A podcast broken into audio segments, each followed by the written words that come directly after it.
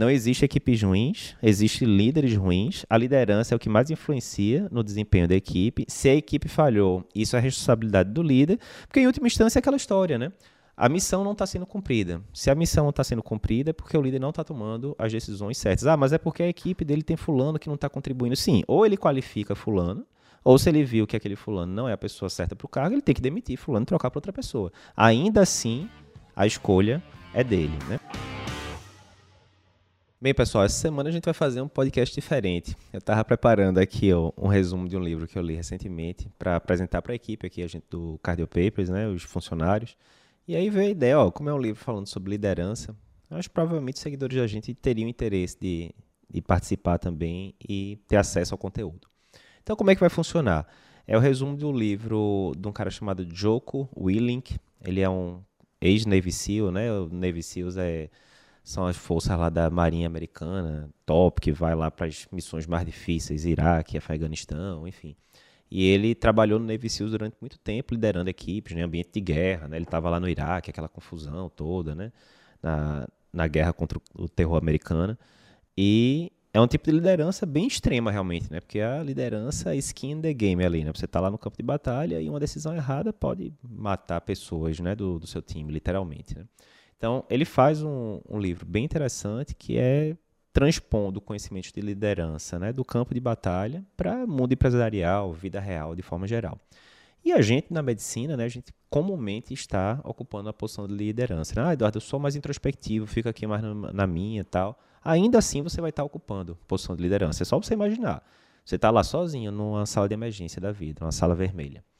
Tá você como único médico, equipe de enfermagem, fisioterapia, todo mundo lá com você, chega uma parada cardíaca. Normalmente quem vai liderar o processo todo é o médico, né? Quem vai dizer, olha, você faz isso, você faz aquilo, então você está assumindo o papel de liderança.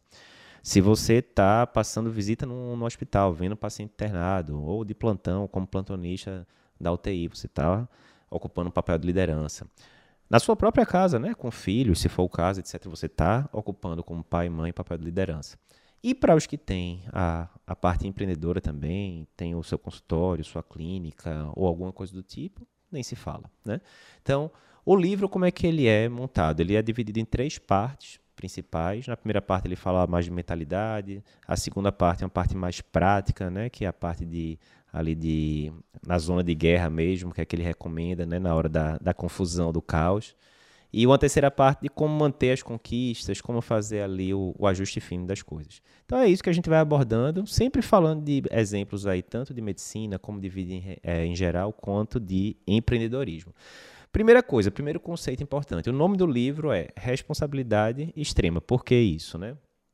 Extreme Ownership, né, em inglês. O conceito que ele fala é aquele negócio de você sair do vitimismo, da ah, culpa é de fulano, de ciclano, de beltrano e centralizar tudo em você como líder da equipe, né? Aí sempre você ocupando o papel de líder, né, principalmente. Exemplos. Você está lá no hospital, chega uma parada cardíaca, você acabou de. Acabou não, tá dando plantão lá, tem três meses, alguma coisa do tipo. Chega uma parada cardíaca e na hora que chega a parada cardíaca fica aquele caos. Ninguém sabe o que é que faz, você pede o tubo, o tubo chega e tá sem o é, o, o fio guia no interior, você não consegue entubar direito, você pede para trazerem medicação, ninguém sabe onde é que está a medicação ali no carro de parada, você começa a reanimar, quando troca o ciclo que vem o próximo, a próxima pessoa para reanimar, ela fica flexionando os cotovelos, não faz uma massagem eficaz, aquele caos todo, né? E no momento do desespero é que você vê quando as coisas não estão funcionando.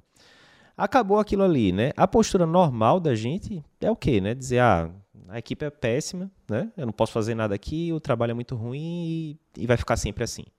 Ou você pode tomar a conduta que ele fala, olha, aqui eu estou liderando o processo. Eu sou o único médico presente aqui na sala vermelha. Nesse momento da situação mais grave, sou eu que tenho que liderar essa equipe e eu tenho a responsabilidade sobre isso. Então, o que é que está sob meu controle? Não é que é meio o lema dos estoicos, né? Ó, tem dois tipos de situação que você tem controle e que você não tem. Foca no que você tem controle. Então, o que é que está no meu controle? Ó, aconteceu isso aqui agora, não foi o, o tratamento ideal que a gente deu para o paciente, vamos melhorar. O que é que a gente errou? Ah, eu estou vendo que a equipe não sabe fazer massagem cardíaca. Dê uma tranquilizada ali no plantão em algum momento. Você consegue mostrar ali, né? Ó, os princípios de uma massagem cardíaca eficaz.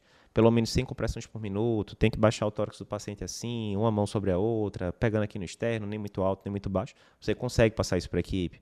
Você consegue educar a equipe também em relação, ó, aconteceu aqui, então vou precisar de uma pessoa na ventilação, uma pessoa nas medicações e assim por diante. Aí você pode dizer, ah, isso não é meu papel, eu estou ali só recebendo o, o meu dinheirinho básico para o meu plantão, ninguém está me pagando para é, ensinar a equipe, etc. Pois é, mas aí esse é o conceito que ele fala reiteradamente no livro.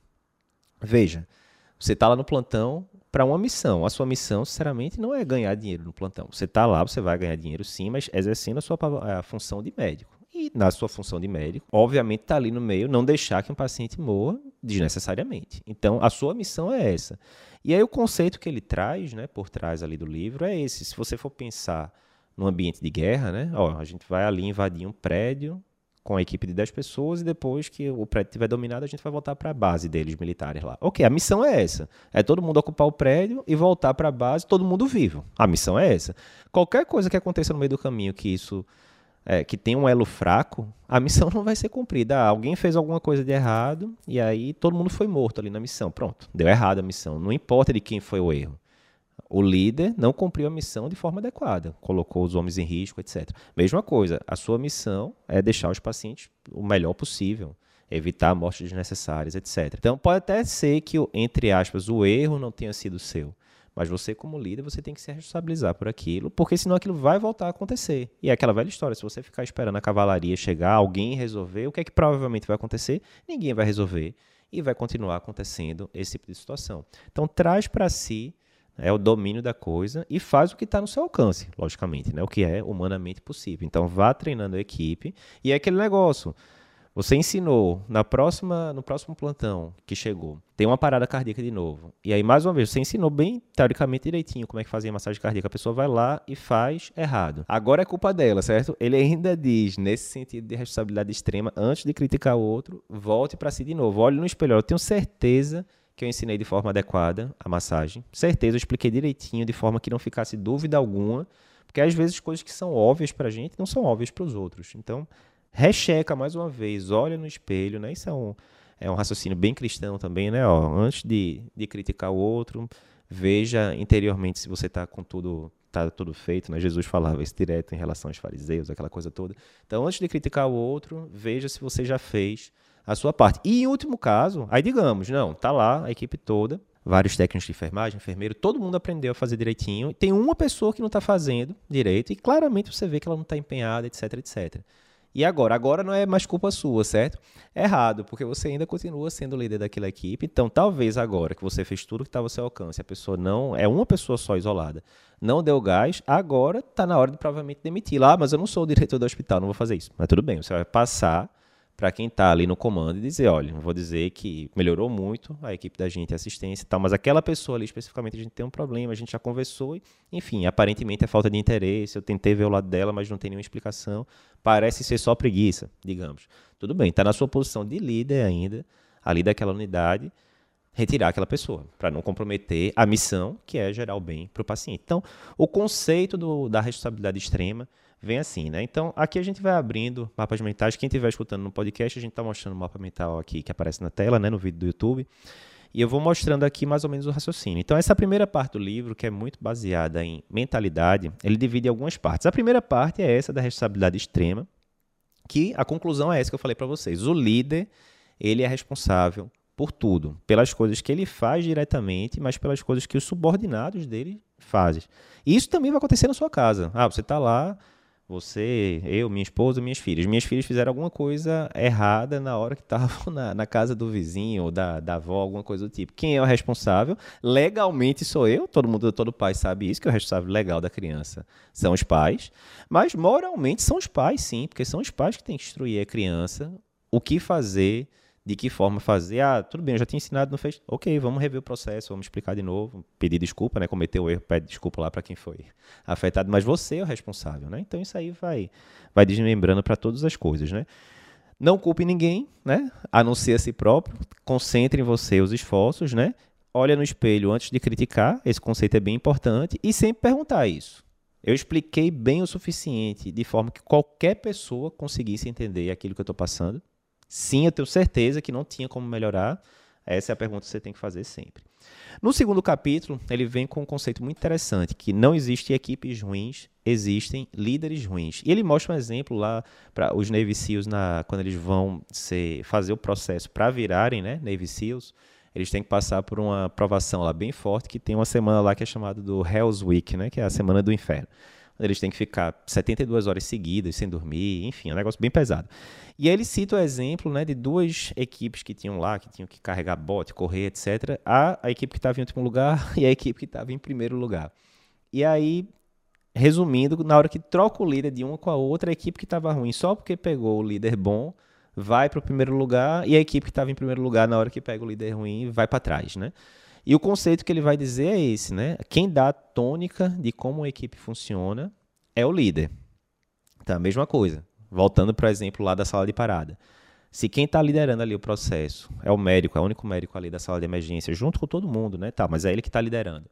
Se ele faz as coisas de qualquer jeito, se ele não cobra da equipe, da equipe está dando tudo o que tinha para dar, se ele vai fazendo as coisas de qualquer jeito, o que é que tende a acontecer? O nível todo da equipe vai ficando mais desleixado, porque o líder é quem vai da, ditar né, o passo ali da coisa. A mesma coisa em casa. Se o líder, né, digamos ali, quer seja o pai, quer seja a mãe, se não tem hábitos saudáveis, se não faz atividade física, se não se alimenta de forma adequada, passa o dia na televisão, adivinha o que as crianças vão fazer. É a mesma coisa, né? Porque elas vão fazer o que elas vêm sendo observado, né?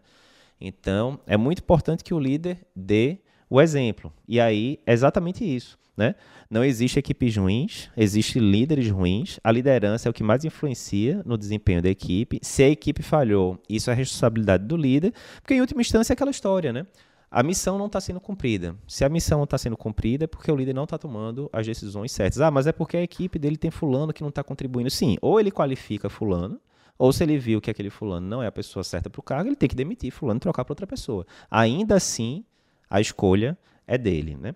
Ah, o outro ponto muito importante dessa parte da, de não existe equipes ruins é em relação a padrão. Não importa o que o líder prega em relação a padrão, mas o que ele tolera. Isso aqui é crucial. Vamos pegar exemplo de família, certo? Tá lá, você é o pai da família, ou a mãe, tanto faz, e você não quer que seus filhos falem palavrão. Ok. Aí você fala, olha, não quero que você fale palavrão. Tá lá a criança lá de 9 anos, 10 anos, o que seja. Ok. Chega lá, um, bom e velho almoço de domingo da família, toda a família é, reunida, pá, a criança vai e solta um palavrão. Ok. Você pode chegar e falar, olha, isso é feio, não faça mais isso, mas no final das contas não houve uma consequência para aquilo. Né? O feedback que a criança recebeu foi, ó, oh, não, não faça isso não, isso não é bonito e tal. Ou seja, no final das contas você tolerou o comportamento, né?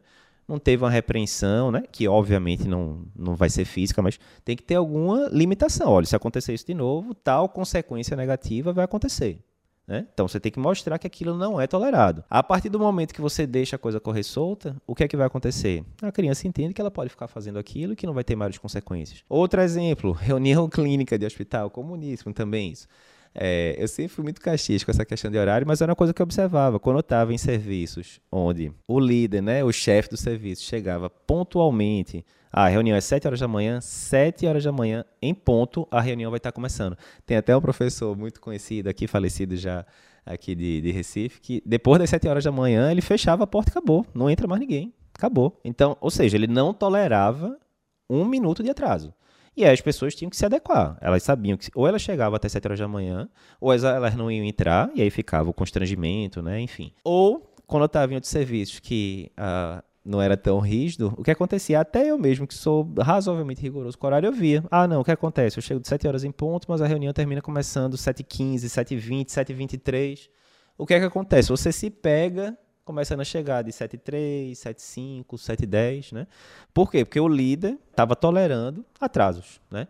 Então, mesma coisa, isso aí vai funcionar para medicina, vai funcionar para empreendedorismo, para várias outras coisas. E por fim, a questão da missão, né? A equipe toda nessa questão da liderança, você tem que deixar como líder muito claro para a equipe qual a missão que está sendo cumprida. Essa missão tem que estar clara para todas, e eles têm que entender qual o desfecho que você quer com aquilo. Vamos pegar para a medicina de novo. Você está lá trabalhando no pronto-socorro e você fechou Até então não tinha um protocolo para infarto com supra. Ah, chega aqui um paciente com infarto com supra, a gente faz um eletro, confirmou, não tem hemodinâmica no serviço, então a gente vai fazer um trombolítico, talvez, ou vai transferir. Fica ali tudo muito na noção. Cada dia tem uma coisa, um plantonista diferente, toca o barco. Ok. Aí, de repente, alguém faz um protocolo. Ah, não, aqui ó, o protocolo agora que a gente quer é o seguinte: a gente quer eletro até 10 minutos da chegada do paciente no pronto-socorro. A gente quer, em confirmando que é um infarto com supra, que o trombolítico seja feito, né, o porta-agulha até a, a medicação ser administrada em até 30 minutos tal. Ok. Está resolvido o problema? Não está resolvido. Por quê? Vai depender de quanto o líder está tolerando ou não aquele padrão. O líder está cobrando daquele padrão ser seguido, porque se ele não estiver cobrando, adivinha, tá todos os pontonistas ali muito ocupados, eles vão pensar, olha, sinceramente, é mais papelada para preencher, é mais coisa para saber, não vou ganhar um centavo a mais por isso, eu vou tratar como eu sempre tratei, né? Ele não vai tratar mal o paciente de forma alguma, ele vai tratar como ele está acostumado.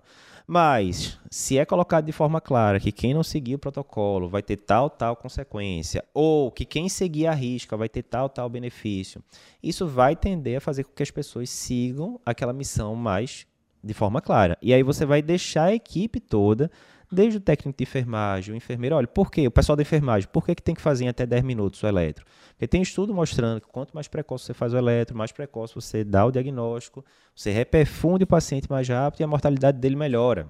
A mortalidade da gente agora está de 10%, está alta para infarto com supra, a gente tem que diminuir isso. Então, a enfermagem está ciente disso, ela está ciente da engrenagem que ela está ocupando aqui nesse processo. Tá, tá todo mundo ciente. Pronto, primeira coisa. Segundo, vocês sabem, então, como é que a gente vai medir se está melhorando a nossa assistência ou não? A gente vai medir através de várias. Em última instância, a gente quer diminuir a mortalidade, mas a gente vai medir o eletro, quantos minutos fez? Ah, a meta é até 10. Estava em 17 quando começou, agora está em quanto? Está em 12. Não, está melhorando. Vamos seguindo melhorando. O tempo porta-balão, antes era de quanto? Ah, nem se sabe direito, não estava lá no registro. Ok, vamos começar a medir agora. Está em 35 minutos, está alto ainda, vamos baixar mais. Então, tem que estar tá todo mundo claro o que é considerado um desfecho favorável. Então, na hora que eu sei que eletro tem que ser feito em até 10 minutos, a enfermagem, de forma muito clara, tem uma meta a ser cumprida. Olha, a gente tem que fazer em 10 minutos por causa disso. Está todo mundo entendendo por que isso é importante. Isso não é o líder que está enchendo o saco da gente, porque é muito importante isso, né? O líder, às vezes, ele fica meio distante. Ah, pode ser o gestor da emergência. Então, ele não dá mais plantão lá na, naquela unidade, né? Então o pessoal pode falar, ah, o cara está só inventando coisa aqui para atrasar o serviço da gente. Não, ele tem que mostrar o porquê ele está tomando aquela decisão. Olha, está aqui o estudo, ó, diminui. Imagine se fosse seu pai que chegasse aqui, você não queria que ele tivesse um, um, risco menor de morrer, então pronto, então vamos tratar o paciente como a gente trataria, né, o pai da gente.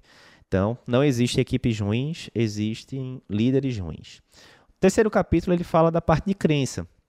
E a crença é o seguinte: para o líder poder vender uma ideia, né, entre aspas, para a equipe dele de liderados, ele tem que comprar a ideia.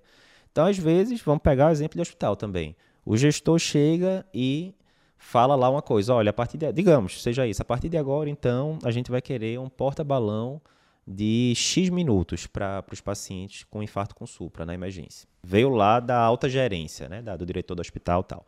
O chefe da emergência está lá, abarrotado de coisa. Digamos que ele não é cardiologista, é qualquer, né, qualquer cargo que não tenha tanta relação com, com emergência clínica, ele fala, rapaz, o pessoal está inventando isso tal, e eu vou encher o saco da minha equipe para diminuir esse tempo agora, e nem eu estou vendo para que, que isso adianta tal.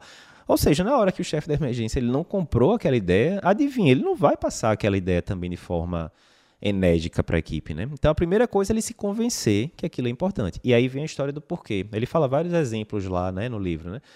Ah, o comandante mandou a equipe fazer tal coisa burocrática. A equipe fica toda irritada, não sei o que e tal. E a tendência é falar, putz, esses caras só inventam coisa para atrapalhar a gente. E a pergunta que ele faz é o seguinte, ó, será que o general, o comandante que seja, será que ele não quer ganhar a guerra do mesmo jeito que a gente? Provavelmente sim. Aí todo mundo não. Concordamos. Provavelmente ele quer ganhar a guerra que nem a gente. Ok. Então, qual seria, se a gente for olhar empaticamente do ponto de vista dele, por que, que ele está pedindo esse bocado de dado burocrático para a gente preencher? Provavelmente porque ele está lá, né, em outro continente, tendo que responder a várias outras pessoas também, e para ele poder liberar a operação XYZ, ele tem que estar tá com todos os dados em mãos para mostrar, né, para para o presidente, o que quer que seja, que aquilo ali está bem embasado. Então, isso vai acontecer também em vários outros cenários. Né? em hospital, né? na vida como uma forma geral. Você tem que acreditar naquilo que você está fazendo para poder liderar os outros. Né? E por fim, o último capítulo da parte 1 é sobre controle de ego. Né? Então a gente não vai nem falar de ego aí na, no sentido freudiano da coisa, né? Seria o ego mais daquela questão do conceito interno que você tem de si próprio, aquela coisa, né? Todos têm ego, né? Todo tem ali algum grau de, de entre aspas, amor próprio, enfim. Quando é que o ego pode ficar a mais do que deveria e atrapalhar o cargo de liderança? E aí a gente tem uma definição muito clara, né? Quando os interesses pessoais tornam-se maiores do que a missão, passou da conta, né? Simples assim. Então, se você está mais preocupado, você está lá no, no pronto-socorro da vida, e aí tem, exemplo, você tem que seguir esses protocolos todos para ter, ter porta-balão, as coisas todas direitinho lá, os protocolos. Ok. Mas você sabe que naquele dia você está cansado e você preferia ir descansar no repouso, a fazer aquele bocado de papelada. E isso prejudica o resultado do, da, da missão, né? ou seja, prejudica o atendimento do paciente. Piorou. Você está preocupado mais com você do que com os outros. E aí você pode falar, não, eu sou muito importante para preencher isso, né? Eu já trabalho aqui há 10 anos, quem são os caras agora para me obrigarem a fazer isso tal? Então, ou seja, você está deixando o interesse pessoal partir acima da missão. E aí não pode. Né? Então tem que ter controle de ego. E aquela velha história, né? Os bons líderes, eles têm o ego controlado, eles deixam os outros crescerem, eles não têm problema de ter uma pessoa na equipe que é melhor do que ele em determinadas coisas. Pelo contrário, ele prefere trazer pessoas melhores do que ele para trabalhar na equipe, porque ele sabe que isso vai potencializar né, a, a, a capacidade da equipe com uma forma é, geral. A parte 2 do livro é a parte mais interessante, é onde ele vai falar sobre as leis do combate. Né? Então, quando você está lá na guerra, bicho pegando e tal, então você tem que ter o um protocolo para fazer, para, no meio do caos, você conseguir ter alguma ordem. Né? E são quatro leis do combate, que são cobrir mobilizar é a primeira, simplificar a segunda, priorizar a terceira e descentralizar a quarta. Esses são os, os princípios lá dos Navy SEALs e que, mais uma vez, você consegue usar isso muito em qualquer ambiente de estresse, né? Sala de emergência. É bem claro isso. Então, o primeiro, cobrir e mobilizar. Como é que é isso? Vocês já devem ter visto naqueles filmes de guerra, né? Quando o pessoal está invadindo um, um, prédio, alguma coisa do tipo, o que é que o pessoal faz, né? Todo mundo entrando ali com arma, metralhadora. Então, um encosta na parede e fica cobrindo o território enquanto o outro avança. Aí o outro chega atrás de uma porta, para, vai olhando tudo, o que tinha ficado parado antes, vai para frente. Ou seja, é um cobrindo o outro toda hora, né, para tentar não ficar com nenhum ponto cego, né? É isso, cobrir, mobilizar é isso. O que é que isso é importante na prática da gente? Empreendedorismo, às vezes vocês têm equipes diferentes, de empresas diferentes, mas que querem a mesma missão no final das contas. Então, aqui no Cardio Papers, a gente tem a equipe interna, tem a equipe de edição de vídeo, tem a equipe de marketing, etc. Então, assim, tem equipes terceirizadas, tem equipe da gente, mas todos querem a, a mesma missão, né? Ó, o material da gente chegue para vocês, os vídeos cheguem, os livros sejam divulgados e assim por diante. Então a missão é a mesma, mas às vezes o que acontece? Como são equipes diferentes, entra a história do ego. Então cada um fala: olha, agora eu estou sem tempo, isso daqui é mais importante para mim do que para você. Fica um puxando o tapete do outro, pode acontecer em qualquer canto. E aí o que acontece? A cadeia se rompe, o elo é quebrado no elo mais a corrente é quebrada no elo mais fraco, e no final das contas a missão, que era passar o conteúdo, não vai chegar. No hospital, mesma coisa, você pode ter uma rixa, digamos, entre a parte clínica e a parte cirúrgica. Né? Às vezes a gente vê isso acontecendo pessoal da, é, da equipe cirúrgica pede um parecer para o pessoal da equipe clínica. O pessoal da equipe clínica chega lá, né? No final das contas, está todo mundo na mesma missão, que é o quê? Cuidar do paciente. O paciente está lá internado no hospital. Ponto final. O pessoal da cirurgia pede um parecer. O pessoal da clínica já chega lá reclamando. Isso é um absurdo, pedir um parecer para isso, não sei o quê, não sei o quê. Calma, pô, vê lá o que, é o cara está precisando. Às vezes ele não escreveu de forma tão detalhada, mas ele realmente está precisando da ajuda. Ou às vezes você vai lá tirar uma dúvida de um minuto, a pessoa vai ficar tranquila. E aí o que acontece? Empatia. Às vezes é você que está do outro lado. Você está lá na equipe clínica, você tem uma dúvida que pode parecer simples da, da equipe cirúrgica, mas que você, é, sinceramente, não está vendo aquilo no dia a dia, já tem muito tempo, uma dúvida urológica, alguma coisa do tipo. Você pede o parecer lá, vem o cirurgião reclamando, mas às vezes ele chegando lá, ele tira a sua dúvida em questão de, de minutos, né? Fica tudo mais tranquilo, você vai ter mais conforto para cuidar do paciente e assim por diante. Então, assim, se você tem equipes diferentes, quer seja equipes clínicas versus equipes cirúrgicas, ou no, em empreendedorismo, né? Várias equipes dentro de uma, de uma empresa, ou uma empresa gigante que tem vários setores, e aí o setor comercial está brigando com o setor financeiro, enfim. Se a, a, a missão é a mesma no final, mais uma vez, tem que todo mundo se juntar para cumprir a missão. E aí você pode falar, ah, se o, o pessoal da cirurgia não está vindo aqui para me ajudar, é, eu vou reclamar, o problema é deles. No final das contas, o problema não é deles, né? O problema é seu, tanto é que está interferindo no seu dia a dia e está interferindo na qualidade da assistência ao seu paciente. Então, o ideal é, é unir forças né, para você conseguir é, dar o melhor resultado possível para o seu paciente. depois de cobrir e mobilizar, o segundo ponto é simplificar. E é isso, né? Quanto mais simples um processo, mais fácil dele ser seguido, principalmente na hora da confusão. Então ele fala, né, vários exemplos de exemplo de guerra, tiro, aquelas coisas todas, mas sala de emergência mais uma vez. Se você imagina que alguém inventou um fluxograma gigantesco com 97 passos na hora de atender um paciente com infarto com supra. Adivinha o que, é que vai acontecer na hora que chegarem dois infartos com supra ao mesmo tempo? Não tem como você seguir um protocolo de 97 passos. Está muito complexo a coisa, né? Então você tem que tentar simplificar ao extremo. Na hora que você simplifica, a equipe entende o que você está pretendendo com aquilo. Na hora que ela entende, fica muito mais fácil dela engajar e não ficar simplesmente né, fazendo aquela coisa robótica, sem entender por que aquilo ali está acontecendo. Então, quanto mais simples, né, Leonardo da Vinci é, dizia já, né, o grau máximo de é, sofisticação é a simplicidade. Steve Jobs, né, na, na biografia dele de, do Walter Isaacson, várias vezes ele mostra como ele queria deixar tudo mais simples e realmente quando você mexe no, no Mac da vida é aquela coisa, né? iPad, iPhone, que seja, é aquela coisa bem automática, tudo abre rápido, não é meio intuitivo, não tem muito para onde fugir, mas é aquela história, é simples, mas não é fácil. Para gerar aquilo ali foi um grau de sofisticação gigantesco, né? Para você fazer uma coisa que funciona e que qualquer pessoa, uma criança mexendo no iPad de 5 anos vai conseguir mexer no aparelho sem grandes problemas. Né? Depois de simplificar, tem o priorizar. Esse daqui também a gente se relaciona muito com medicina. Priorizar é o seguinte: a casa caiu. O que é que você vai fazer? A gente sabe isso já intuitivamente desde a época da faculdade. O que é que você aprendeu na faculdade? Você está numa emergência, certo? Está lá. Dois médicos e aí, de repente, chegam dez pacientes ao mesmo tempo, né? Paciente grave, paciente com gripe, paciente com, enfim, dor de dente, tudo coisas misturadas.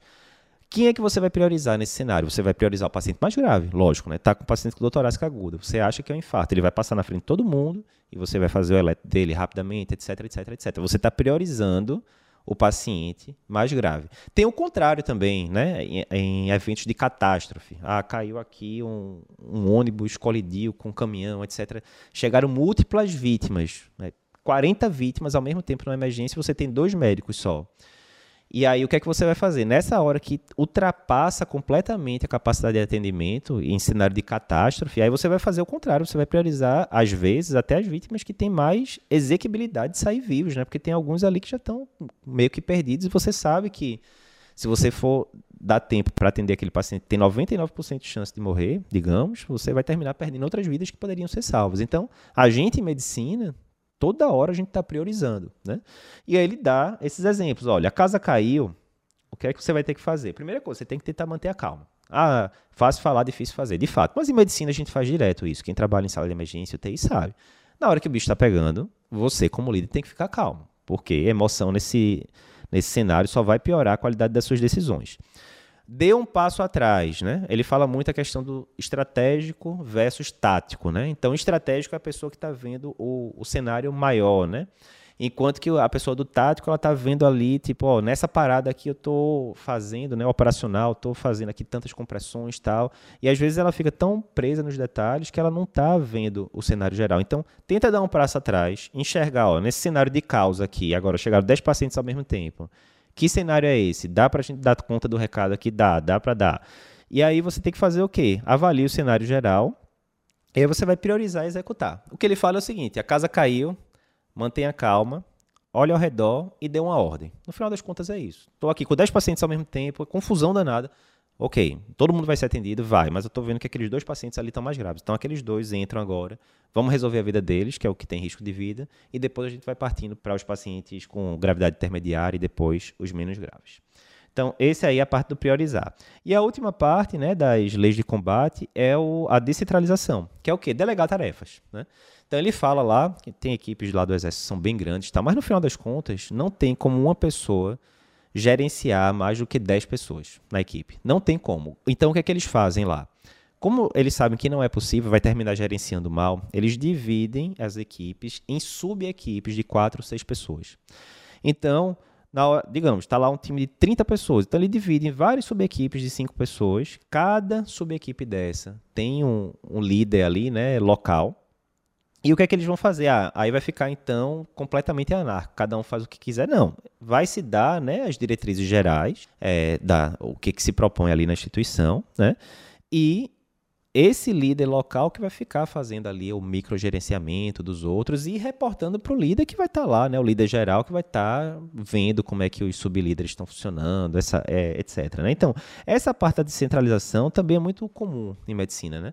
Ah, você chega lá, você é o, digamos, o R4 da cardiologia. Né? Então, sob sua alçada estão os R- da cardiologia, os residentes de clínica, estudantes, e acima de você estão os staffs, aquela coisa toda. Se você não começar a descentralizar as coisas, o que é que vai acontecer? Você está lá no pronto-socorro, chegaram cinco pacientes ao mesmo tempo, você é o residente mais qualificado entre o pessoal lá. Você vai querer atender todos eles pessoalmente para dizer a conduta? Não. O que normalmente se faz é o quê? Os estudantes vão lá, começam a atender o paciente, veem quem é mais grave, quem não é, ah, é um paciente mais menos grave, então vê lá o estudante, depois o estudante vem ou passa para o R- da cardiologia ou passa direto para você, mas você está aumentando o seu poder de atuação, porque tem várias pessoas trabalhando abaixo de você, né, com você nessa situação. Qual o problema? Na hora que você descentraliza, inevitavelmente você vai perder qualidade. Existe alguma dúvida que um residente do último ano de cardiologia, ele atenderia um paciente da emergência cardiológica, de uma urgência, vamos dizer, não tão grave, uma urgência cardiológica mais rápido e com uma qualidade melhor do que um estudante que está no quinto ano, por exemplo, é lógico, né? ele tem muito mais vivência com aquilo. Mas veja, primeiro, o estudante ele tem que ter a experiência dele. Então, ele tem que ter ali pelo menos alguns minutinhos para fazer aquele atendimento inicial tal. Você tem que formar essa pessoa, porque senão você vai estar sempre ocupando esse espaço e as pessoas que estão abaixo de você não vão conseguir crescer. Isso é péssimo a longo prazo. Você pode ficar com o ego inflado, né? Daqui, ah, só eu sei resolver isso e tal. É péssimo você estar tá com uma função que só você sabe resolver. Por quê? Porque você não tem paz. Se é só você que sabe resolver, você não deixa os outros crescerem, você vai ficar sempre escravo daquela função ali, né? E todo grande líder ele quer que que os subordinados cresçam e fiquem até melhor do que ele no futuro, né? Então você tem que, às vezes você tem que dar um passo para trás, né? Um atendimento mais lento, de um R-, de um estudante, alguma coisa do tipo, que você conseguiria resolver na metade do tempo, mas ok, você vai dar um passo atrás. Para quê? Para dar dois passos à frente, porque daqui a pouco, daqui a seis meses, um ano, enfim, aquela pessoa vai estar muito mais qualificada e aí sim você vai conseguir atender mais pacientes com mais qualidade, porque você tem uma equipe coesa. Né? Então, essa parte também bem importante. Na terceira parte do livro, ele vai para ajustes finos ali do, do processo. Né? Então, ele discute quatro pontos interessantes. O primeiro plan, é, ponto é do plano, onde ele diz que um bom plano reduz de forma significativa né, o risco de complicações. Zerar nunca vai ser, mas ele reduz de forma significativa e que você sempre deve assumir o pior cenário para é, em termos de contingência. Na prática, por exemplo, medicina, mais uma vez, centro cirúrgico. A gente sabe que existem planos, checklists, né, que tem que ser seguidos para todo paciente que vai operar. Ah, checa se é o membro correto que está sendo feito, checa o histórico de alergia do paciente, checa se tem sangue reservado, segue tal, tal, tal protocolo de asepsia, etc. Esse daí de sempre, é, sempre considerar o pior cenário, né? A geração da gente já não teve isso, mas antigamente tinha gente que ia fazer procedimento invasivo sem luva, porque aí falava, não, mas esse paciente provavelmente não tem nenhuma doença infecciosa. Não, você tem que pensar o, o pior cenário, você tem que se aparamentar para aquele paciente que você vai fazer um procedimento cirúrgico, como se ele sim tivesse algum procedimento, alguma doença infecciosa e que pudesse contaminar a equipe, né? Tem que ser pensado desse jeito, porque adivinha, alguma hora isso vai acontecer, né? Então faça o plano da forma mais detalhada possível para ajudar as pessoas, né? E a equipe, mais uma vez, ela tem que entender o que é que significa o desfecho. Qual é o desfecho final que eu pretendo? No caso do centro cirúrgico, não, a gente quer que o paciente entre aqui com o mínimo risco possível de acontecer alguma coisa errada. Por exemplo, ser feita uma medicação que o paciente tinha alergia e ele evolui com choque anafilático. Ou operou o joelho errado do paciente, erros né, grosseiros. Então, não, a gente quer o quê? Que o paciente entre, faça o procedimento que foi proposto e volte o quanto mais rápido para o quarto, para a UTI, o que seja. Então, tem que ter esse plano para mitigar é, problemas, né? Segundo ponto aqui dessa parte 3, liderar acima e abaixo da cadeia de comando. Isso é interessante. Então, no Exército, existe uma cadeia de comando muito clara, né? Aquelas hierarquias que eu nunca sei direito, mas tem o major, o coronel, o general, enfim. Então, tem claramente uma ordem de comando de quem está acima, quem está abaixo. Ok. E aí você pode perguntar, Eduardo, como é que eu faço para liderar então? Então, vê, primeira coisa, as pessoas que estão abaixo de você, você é um residente da cardiologia e está lá, abaixo os residentes da clínica, estudantes, enfim. Como é que você vai fazer para liderar essas pessoas? Não é mandar, porque você pode simplesmente chegar e falar, olha, você está subordinado a mim, você tem que fazer o que eu mando e pronto. Isso é o, é o chefe, né, que o pessoal fala, né? O líder não, ele vai é, ele vai incentivar as pessoas, ele vai tornar as pessoas melhores, ele vai mostrar o exemplo e assim por diante, né? É, aquelas diferenças entre líderes e chefes, né? Então, o líder, ele precisa, primeira coisa, ele precisa passar para os subordinados dele qual a importância deles naquela missão geral. Então, você está lá no pronto-socorro, você é residente da cardiologia, tem vários residentes de clínica e estudantes abaixo de você. Então você vai falar, olha, esse pronto-socorro aqui que tem X atendimentos por dia, se fosse só o pessoal da cardiologia não ia dar é, conta do recado. Felizmente a gente tem aqui vocês para ajudar e vocês são ajudados também porque estão aprendendo, né, as rotinas da cardiologia, aquela coisa toda. Então é uma é uma a dupla troca, né? É, o cenário ganha-ganha. Então, você tem que dizer, olha, se não tivesse vocês aqui para ajudar, provavelmente ia começar a acumular ficha, aquela coisa toda. Então, o pessoal tem que ter muita ciência do papel ali no, no problema, né? E o líder, idealmente, ele deve estar presente ali junto aos subordinados para ver os problemas do dia a dia. Né? Ah, então está ali no pronto-socorro, está acumulando ficha. Por que está acumulando ficha? O normal seria você dizer, ah, o pessoal está com preguiça, não está atendendo. Não, quando você vai ver, não, é porque tinha três consultórios para atender aqui e um consultório está... É, a pia vazou, etc. Está fechado. Então só tem dois agora. Então a gente perdeu aqui um terço do poder de, de atendimento. Então vamos tentar aqui acertar isso para o pessoal poder voltar a trabalhar. Em empreendedorismo a gente vê isso também e por aí vai. Uh, outro ponto aqui em relação à é, liderança, decidir em meio à incerteza. Certo? Também em medicina bem típico, né? Geralmente você não vai ter 100% de certeza na hora de definir a conduta de um paciente. Exemplo, você está no, pronto-socorro da vida, chegou um paciente para você com infarto com supra, né? Suprano eletro, doutorácica, você está num local distante. Vai ter que trombolizar esse paciente. Digamos que você tromboliza esse paciente, e aí depois o paciente eh, não evolui tão bem, vai para CAT e o CAT mostrava que era artérias com lesões normais. Termina fechando para um diagnóstico de miocardite, alguma coisa do tipo. Aí você vai falar, putz, tomei a decisão errada. Mas veja, tinha como você pensar de forma diferente com os dados que você tinha. Você nunca vai ter o cenário completo, sempre vai ter algum ponto cego ali na jogada, né? Mas qual é o risco maior? Era você deixar de trombolizar aquele paciente que, na enorme maioria das vezes, de fato seria um infarto com supra, com artéria fechada, etc. Ou o que é que causaria mais dano? Você deixar de trombolizar porque tem aquele, sei lá, 2, 3% dos casos que pode ser uma, um infarto com artérias abertas, enfim. É óbvio que, de forma geral, se você fosse pensar ali na, nos cenários paralelos, né, aquela realidade acontecendo mil vezes, é muito mais prudente você trombolizar o paciente do que não, né? Pode acontecer trombolizar em situações erradas? Pode, a gente faz o possível para evitar isso, mas acontece, existe infarto com artéria normal, né? Então, o conceito é esse, você não vai ter 100% do conhecimento, né? Dificilmente, e em situações, principalmente situações mais graves, você vai ter que tomar a decisão sabendo que existe uma área nebulosa ali no meio e tentando diminuir o risco. Faz parte do líder assumir para si essa responsabilidade, né? E por fim, outro dos conceitos bem interessantes do livro, que é o disciplina e liberdade, né? Que parece uma coisa é, antagônica, né?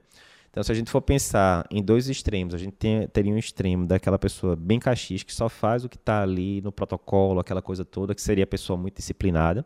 E no outro extremo, aquela pessoa né, mais artística, livre, que gosta de produzir na hora que quer, etc. Então, estariam em, em extremos opostos que não se combinariam. Mas o que ele fala é exatamente isso, né? Tem, tem, tem alguma é, música do Legião, não lembro qual é não, que fala disciplina e liberdade, isso aí é mais antigo que a fome, né? Mas é exatamente isso. Na hora que você é disciplinado para certas atividades, você consegue concluir as suas atividades, digamos, obrigatórias mais cedo e ter mais tempo de lazer. Se você é mais disciplinado em relação a dinheiro, você consegue poupar mais, você vai conseguir a sua liberdade financeira mais cedo. Se você é disciplinado em relação à atividade física, alimentação saudável, etc., você vai ter mais liberdade de tempo de vida, de qualidade de vida, vai ter uma qualidade de vida muito melhor quando estiver na, na terceira idade, assim por diante. Se você está estudando para a prova de residência da vida, você é bastante disciplinado, todo dia você estuda direitinho, você vai ter mais liberdade, porque provavelmente quando chegar no final do ano você vai, ter, é, vai estar com a matéria em dia, não vai estar naquele desespero de estudar em véspera de prova, enfim.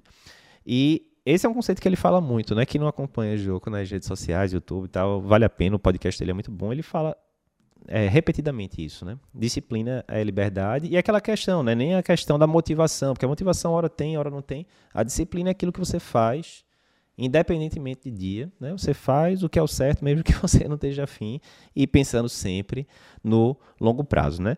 Na parte do, do final tem mais alguns temas avulsos é, interessantes, né?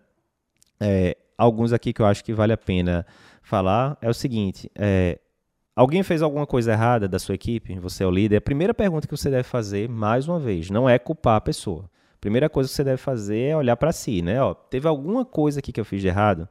Então, exemplo, era um estudante de medicina que estava ali sobre seu é, sob sua tutela, você pediu para ele fazer tal coisa, quando você vai ver, ele fez outra. Ficou totalmente claro o que você queria que ele fizesse, ou ficou uma linguagem meio dúbia que para você faz sentido, mas você bem, vendo bem agora para um estudante do sexto ano poderia ter ficado em dúvida.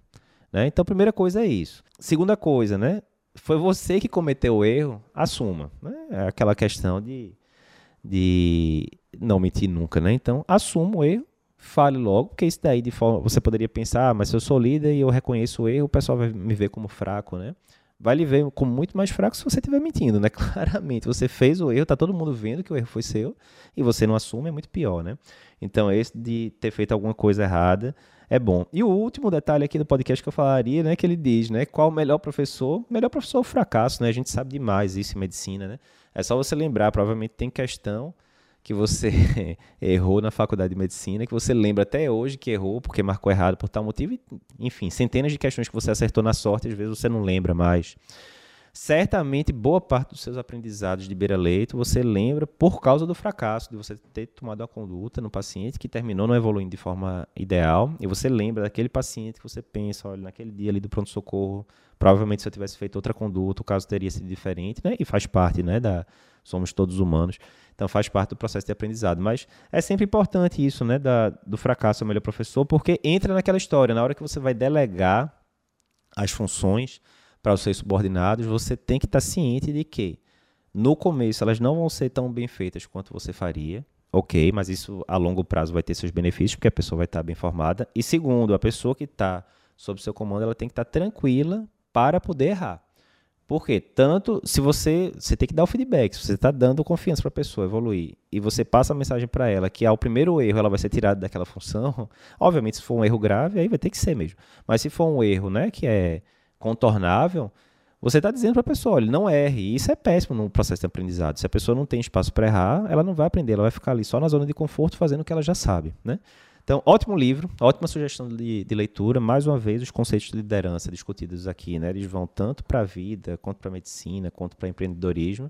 E comenta aí para a gente se você gostou do conteúdo.